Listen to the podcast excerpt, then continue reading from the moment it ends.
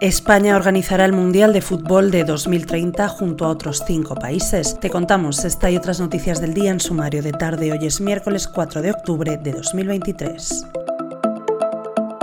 día histórico para el fútbol español. La Copa del Mundo de Fútbol del año 2030 se organizará en España, Portugal y Marruecos.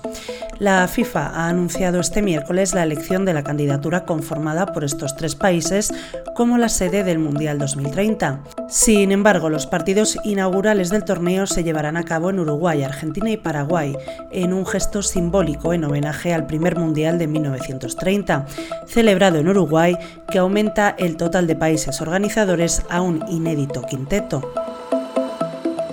Por otro lado, los líderes de PSOE y Sumar, Pedro Sánchez y Yolanda Díaz, han constatado este miércoles que no tienen discrepancias de fondo sobre la amnistía al independentismo catalán, pero sí que existen diferencias importantes en temas sociales en el inicio de la negociación de un gobierno de coalición.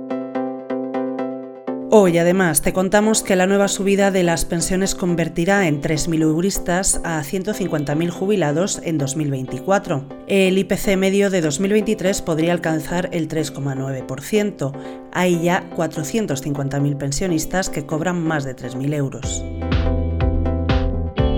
Para terminar, hoy te contamos que las asociaciones profesionales de la Guardia Civil con representación en el Consejo del Instituto Armado han dicho basta, como consecuencia de los continuos desplantes y menosprecios a los guardias civiles y sus representantes en este órgano colegiado, las siete organizaciones de la Benemérita decidieron abandonar en unidad de acción el pleno del Consejo el pasado jueves, una sesión en la que no estuvo presente ninguna autoridad, ni el ministro del Interior, Fernando Grande Marlasca, ni el director del cuerpo Leonardo Marcos, ambos en funciones cuando la normativa exige que al menos uno esté presente, y en la que se recortó el turno de palabra de los agentes debido a que la sala tenía que estar libre pocas horas después.